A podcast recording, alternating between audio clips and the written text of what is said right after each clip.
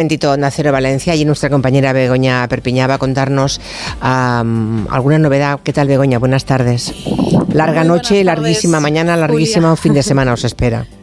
Muy buenas tardes, Julia. Desde luego, están siendo horas muy intensas de cobertura en este suceso tremendo para la ciudad de Valencia. Yo he pasado toda la mañana a las puertas del Hotel Valencia Palace, en el que se están hospedando actualmente y de forma temporal 40 personas, familias y personas sobre todo que no viven, que no son originarias de, de Valencia. Nos encontramos ahora mismo con uno de los vecinos afectados. Él es José Carlos, tiene 53 años, se llama José Carlos Pérez y se hospeda ahora en el hotel. Él uh, ha vivido durante 8 o 9 años en el edificio que ahora ya es historia, calcinado por las llamas, y vive solo. Si os parece, muy bien. paso, Julia. Gracias, gracias, Begoña. José Carlos, buenas tardes.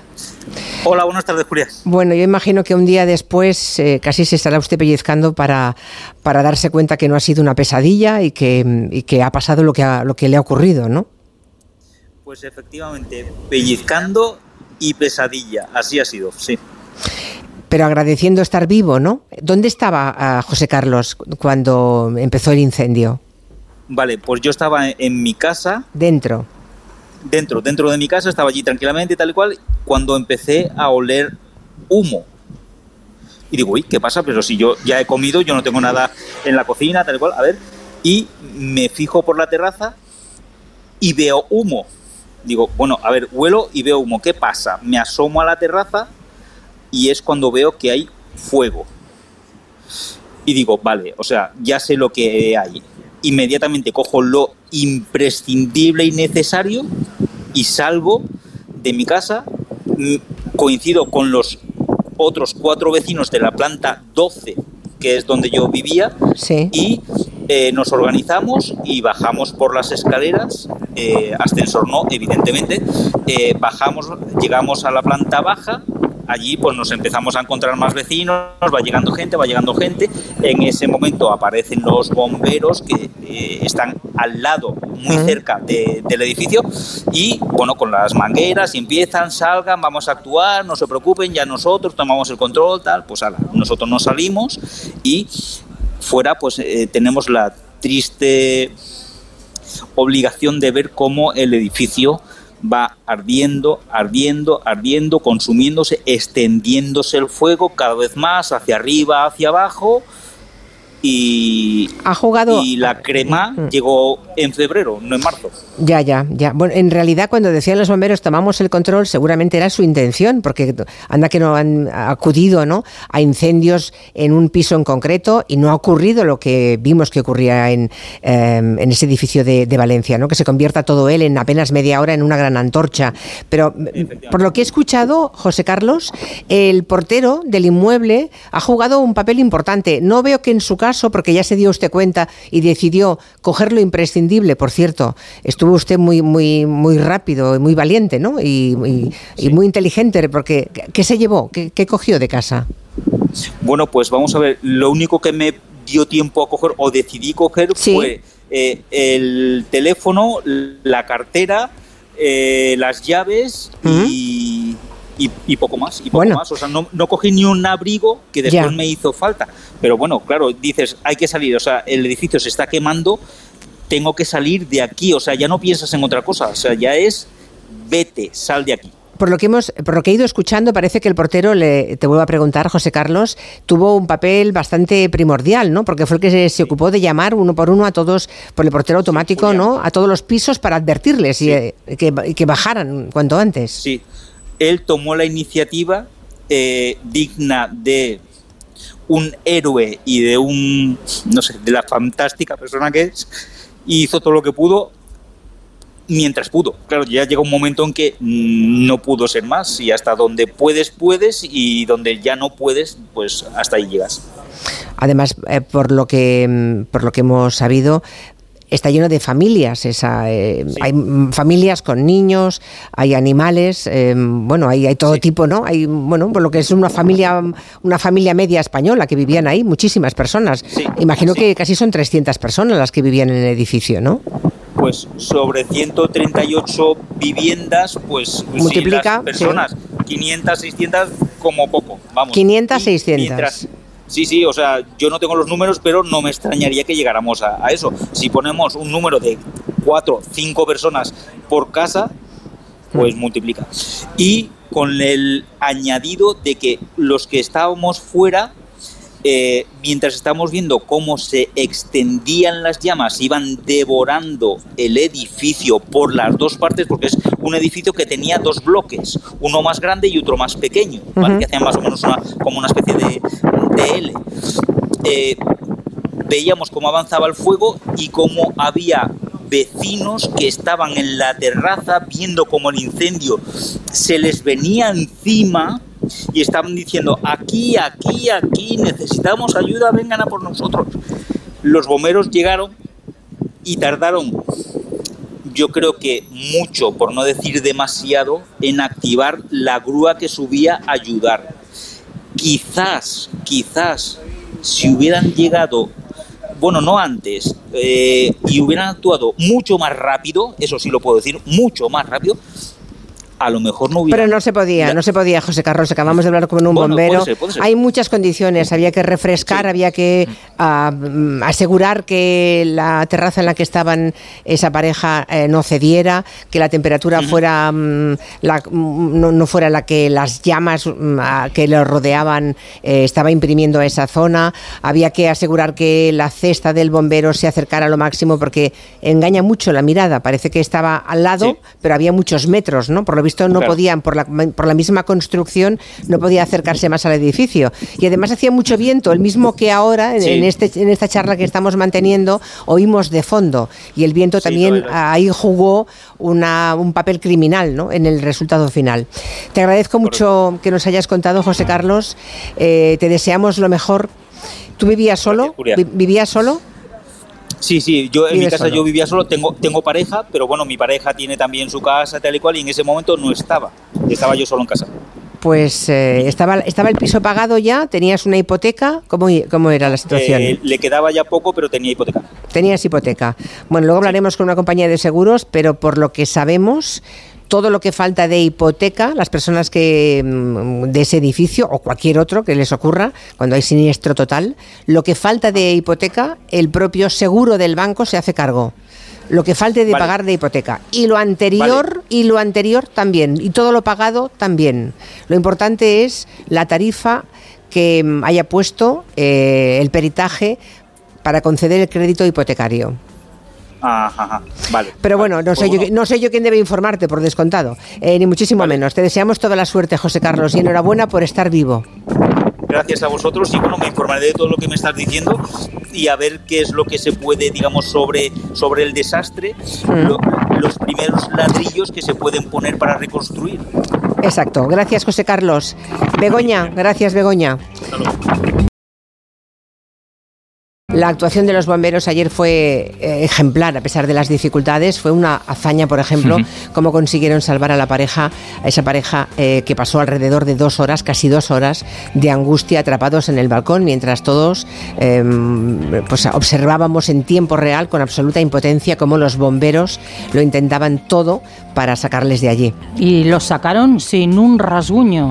A Sara y a Amar, una pareja, ella portuguesa, él belga, que llevaba algo más de un año viviendo de alquiler en, en esa casa, que después de dos horas estaban absolutamente desesperados, que pidieron incluso saltar, pero que finalmente los pudieron rescatar en una operación que algunos calificaban de milagrosa. Bueno, el fuego se propagó a toda velocidad, por eso era tan difícil ese rescate. Un incendio voraz, alentado además por el viento, todas las labores de rescate eran complicadísimas. Por eso hemos querido conocer eh, hoy el punto de vista de los bomberos, de los que despliegan esos operativos.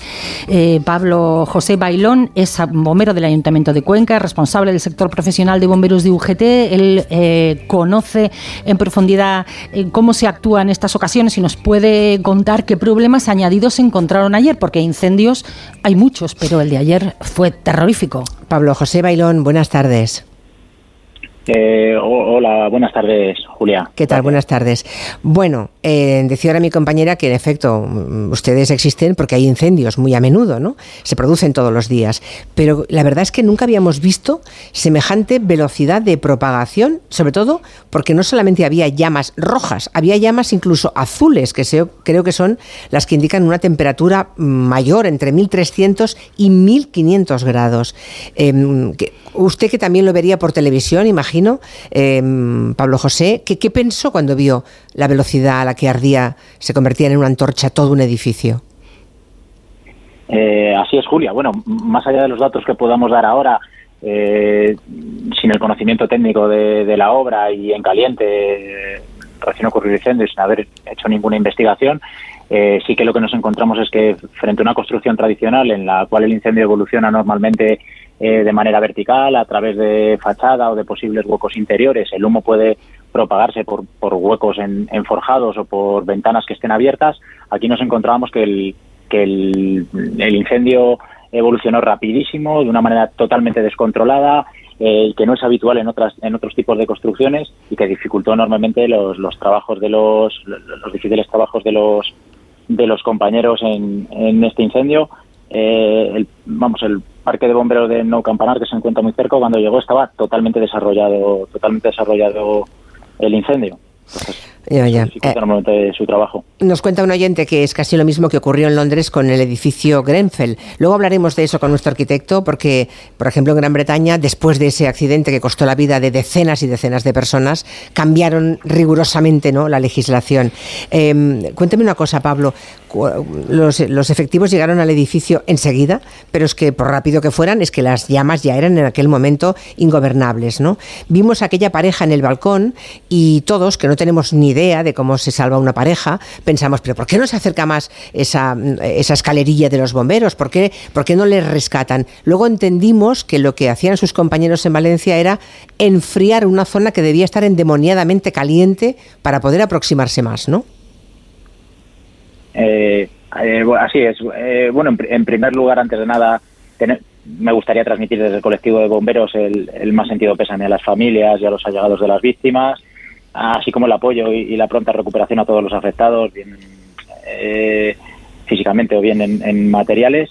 Y, quiero reiterar mi enhorabuena por el gran trabajo realizado por los, por los bomberos, dadas las grandes dificultades que se, que se encontraron en este siniestro. Eh, hay que destacar no solo el trabajo de los compañeros en el exterior con la autoescalera o con el vehículo a altura haciendo ese, ese rescate por fachada, sino por lo que he hablado con los compañeros que trabajaron en el interior eh, que ese trabajo no se ve públicamente y no se observa desde el exterior, se encontraron un auténtico infierno y una de las, muchos me transmitían que, de, las intervenciones más complicadas de su, de su vida.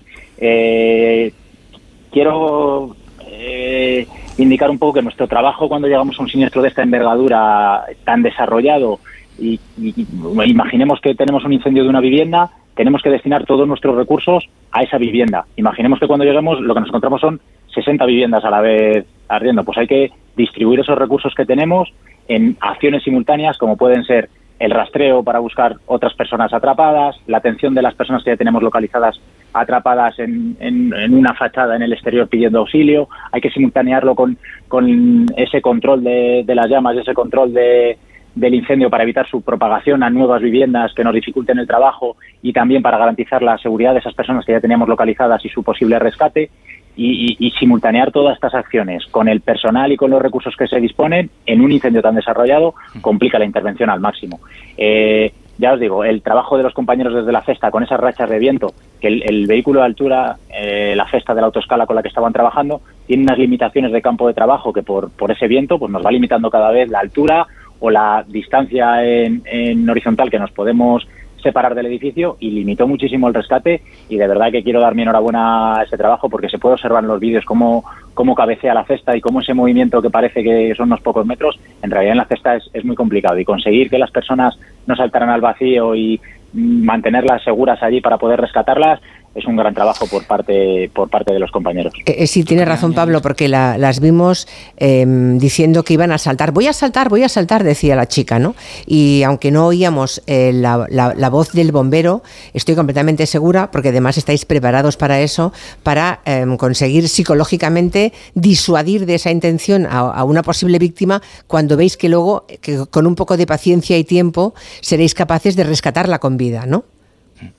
Sí, supongo que los compañeros, hablo de, no he podido hablar con ellos, pero supongo que los compañeros estarían esperando ese momento en el que no hubiera viento, que les permitiera acercar la cesta de la escalera, de la autoescalera, a, esa, a ese balcón para que pudieran, para que pudieran pasar a esa zona segura a los, eh, los vecinos que estaban en ese, en ese balcón. Estabais diciendo ahora que querían saltar, si os parece, escuchamos lo que han declarado hoy después de, de haber sobrevivido a ese incendio Sara y Amar. Fue un momento muy estresante, que no queríamos morir quemados. Todos los equipos de, los bomberos, que fueron impecables, increíbles, no arriesgaron sus vidas para nos ayudar. Es lo único que podríamos hacer, protegernos. Si algo cae encima de nosotros, más nada más. Estábamos a merced de los bomberos. Pues eso, a, merced de ellos, pero bien orientados y consolados, imagino, y tranquilizados dentro de que la situación era dramática para que no se, no se arrojaran al vacío, ¿no? Y por eso vimos después ese rescate, que fue, yo creo que el único momento de alegría que todos sentimos, ¿no? Eh, colectivamente, que es por fin sacan a esas personas de ahí. Luego supimos que había 14 desaparecidos más, ¿no? Ah, dime una cosa, eh, Pablo. ¿Qué crees que habría que aprender de lo ocurrido ayer? Lo digo porque yo no sé hasta qué punto a los bomberos se les consulta eh, desde los gabinetes de arquitectura, y luego ya daré voz a nuestro arquitecto aquí, a David García Senjo, se les consulta cuál es el, mejor plan para un edificio poniéndose en lo peor, que es un incendio de proporciones grandes. Eh, bueno, Julia, como bien ha dicho David antes, y además de esto probablemente eh, sepa también bastante, o incluso a lo mejor en algunas cuestiones técnicas más que nosotros. Eh, existe un código técnico de la edificación que tiene un documento básico destinado específicamente a, incendios, eh, ¿vale? que sería el, documento básico SI, seguridad en casa o en caso de incendio, que recoge multitud de, de, particularidades que tiene que tener un edificio para que sea seguro en caso de incendio. Entre otras, la propagación interior, la propagación exterior, eh, la evacuación de los posibles ocupantes del, edificio, las instalaciones de protección contra incendio, la las particularidades de, la intervención de bomberos, eh, la resistencia al fuego de, elementos. Es decir, hay una serie de, particularidades y unos usos para cada edificio. Cuanto más complejo sea un edificio, o sea, no es lo mismo intervenir en un hospital que tiene unas particularidades por la gente que está en el interior, o un uso residencial público en el cual es gente que no conoce el edificio, que, un, que, una, que una vivienda de una persona, que el uso residencial eh, de vivienda o que el uso comercial. Entonces, para esta construcción, para cada uno de los puntos, en uno de ellos nos habla de, las, de, los, de los materiales constructivos que tienen, ¿no? Y entre ellos está el que haya podido ser el problema de este edificio, hablo desde el desconocimiento y sin conocer las cuestiones técnicas, pero por la evolución y por cómo se propagó eh, por fachada 360 grados hacia arriba, hacia un lado, hacia el otro, de una manera tan voraz, pues eh, nos tiene que hacer eh, ir aprendiendo de que las técnicas constructivas van evolucionando, la construcción tradicional se comportaba de una manera y las nuevas construcciones van evolucionando de otra y tenemos que adaptar esta normativa a, a, esas mejoras, que, son mejoras en eficiencia energética, que son mejoras en, ventilación, en una serie de cuestiones, pero hay que analizar cómo se comportan en, determinadas situaciones. Yo, yo siempre pongo un ejemplo. Cuando nosotros construimos una vivienda, eh, se hace una instalación eléctrica, se hace una instalación de fontanería, se hace instalación de calefacción, en obras se hacen multitud de pruebas, las mismas que se hacen en los elementos de lucha contra incendios. Pero durante esas pruebas de obra, durante esa documentación que hay que aportar, durante todos estos papeleos, después de todo esto tenemos una prueba directa y real que es cuando empezamos a vivir. Cuando empezamos a vivir y abrimos, el agua caliente, vemos que sale, eh, pues, enchufamos en un enchufe, vemos que funciona el enchufe.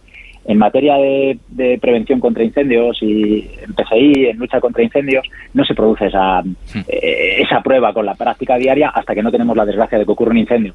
Entonces, estamos un poco a merced de, lo que digan los laboratorios, claro. Controles en, en obra, de que haya un mayor control de lo previamente establecido pues por, por, laboratorios, por documentación aportada, sino que se hagan esos controles en obra y esos, incluso esos controles posteriores, porque como todos nos eh, como, todos nos puede pasar, puede haber errores en ejecución de la obra, puede haber cualquier cuestión que no sea detectada en obra y que sí que con determinadas eh, inspecciones o controles se podrían detectar, ¿no? Pues, mm, en, en, PCI, hasta que no ocurre el incendio, pues en muchas ocasiones no, no ocurren. Por eso yo valoraba la importancia de que existan esos mayores controles en obra y postobra, eh, que en ellos además se pueda participar desde los, desde los servicios operativos de bomberos de una manera más, eh, más directa y, también que haya una participación por parte de los técnicos de los servicios de bomberos en las modificaciones de, esto, de este código técnico, que, en mi opinión pues no participamos lo suficiente en muchas de las modificaciones, que realmente al final en muchas ocasiones los que en, un incendio vemos eh, si están funcionando o no, como bien decía David al principio, además lo sabrá mejor incluso que nosotros, eh, se hacen modificaciones muy continuas del código técnico porque evoluciona la técnica, evolucionan los materiales, hmm. evolucionan las técnicas constructivas y nosotros tenemos que evolucionar con ellos y la norma pues tiene que ir a, aparejada a esas, a esas novedades. Pablo, hay, Pablo hay, hay, oyentes que están diciendo, si esto ocurre en un edificio de 10 años, ¿qué no ocurrirá en otro de 50 o 60 años? Probablemente nunca hubiera ocurrido esto, ¿no? Eh, vamos a ver, cada, cada edificio tiene sus particularidades, ¿no? Probablemente un edificio de hace 50 años tenga algunas limitaciones en cuanto a evacuación, pues hay un tiro de escalera única, hay un, eh, los ascensores estaban construidos de otra manera, tendría a lo mejor problemas en otros ámbitos, pero la construcción tradicional es cierto que propagaciones por fachadas así no, lo hubiéramos visto. Eh, claro, Lo importante al final es que cada, cada uno, de, además de esto que hemos pedido, ¿no? de, que vaya evolucionando y que nos vayamos, en, Torre Greenfield ya vimos que este incendio y cómo se comportó, eh, trajo algunas modificaciones.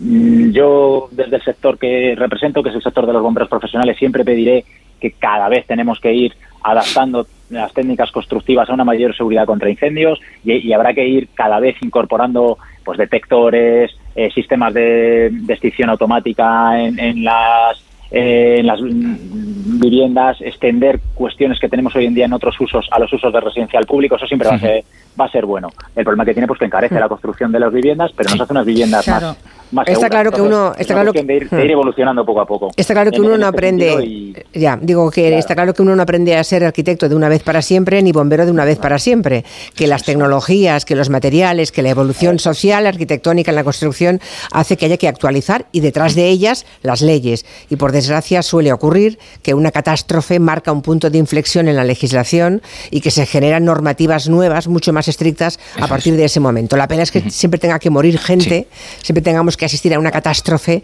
para que todos nos pongamos las pilas, ¿no? Eh, antes de que se fuera el, compañero, quería comentar una cosa. Eh, por ejemplo, en un estudio que yo trabajé, eh, hicimos la reforma integral del Mercado Central de Valencia, una obra... ¿El Mercado Central? De Valencia, sí se trabajó con los bomberos del, del, ayuntamiento para que hicieran los informes de cómo era la evacuación, cómo eran los materiales, donde están colocadas los medios de extinción. O sea que en obras muy importantes eh, si hay esa, esa necesidad de pedir el informe de, los bomberos, incluso un trabajo mano a mano con ellos para resolver algunas cuestiones. O sea, en, obras, en obras importantes y públicas, entiendo. Eh, claro, o sea, hay una cuestión que, que ha comentado que es el tema del de, uso residencial. El uso residencial tiene algunas limitaciones en cuanto a las eh, instalaciones que, que, dispone, pues eh, extinción automática no tiene, en muchos casos detectores tampoco, alarmas tampoco tiene. Entonces, es un problema que ha, habido en este edificio y bueno, ha, habido en otros, ¿no? En edificios públicos que en teoría no conocemos, pues se supone que hay toda una serie de cuestiones que facilitan eso, ¿no? Entonces a lo mejor sería eh, deseable que algún mecanismo de protección se incorporara a lo residencial de este tamaño, claro, o sea, a lo mejor una vivienda unifamiliar no hace falta un bloque de cuatro plantas, pero un bloque así, pues por lo menos una alarma que pudiera avisar a la gente de qué de qué pasa o algún medio extra de, protección, pero bueno, claro, encarece muchísimo. Pero sí es cierto que no Ahí está el tema, ¿eh? El tema es que mm, eh, la seguridad tiene un precio, ¿verdad? Sí. Y entonces hay que estar dispuesto a pagar ese precio. Y luego otra cosa que es el control. El control se están reduciendo muchísimo las, eh, los controles de las obras una vez finalizadas. Antes había que pasar una inspección para poder habitar un inmueble o poder utilizarlo y ahora mediante técnicas como la declaración responsable simplemente presenta la documentación y puedes empezar a utilizarlo. No hay ese control y entonces en muchos casos, como decía antes el bombero, pues sería necesario que hubiera ese control para poder, para poder ver que todo se ha ejecutado correctamente. Verás cómo, se, cómo ahora van a ser exigibles los controles. Agradezco, eh, espero, no sé, Pablo, despido a Pablo José Bailón, responsable del sector profesional de los bomberos de la UGT y, y bombero del Ayuntamiento de Cuenca. Gracias, Pablo, un abrazo. Muchas gracias, Julia. Gracias.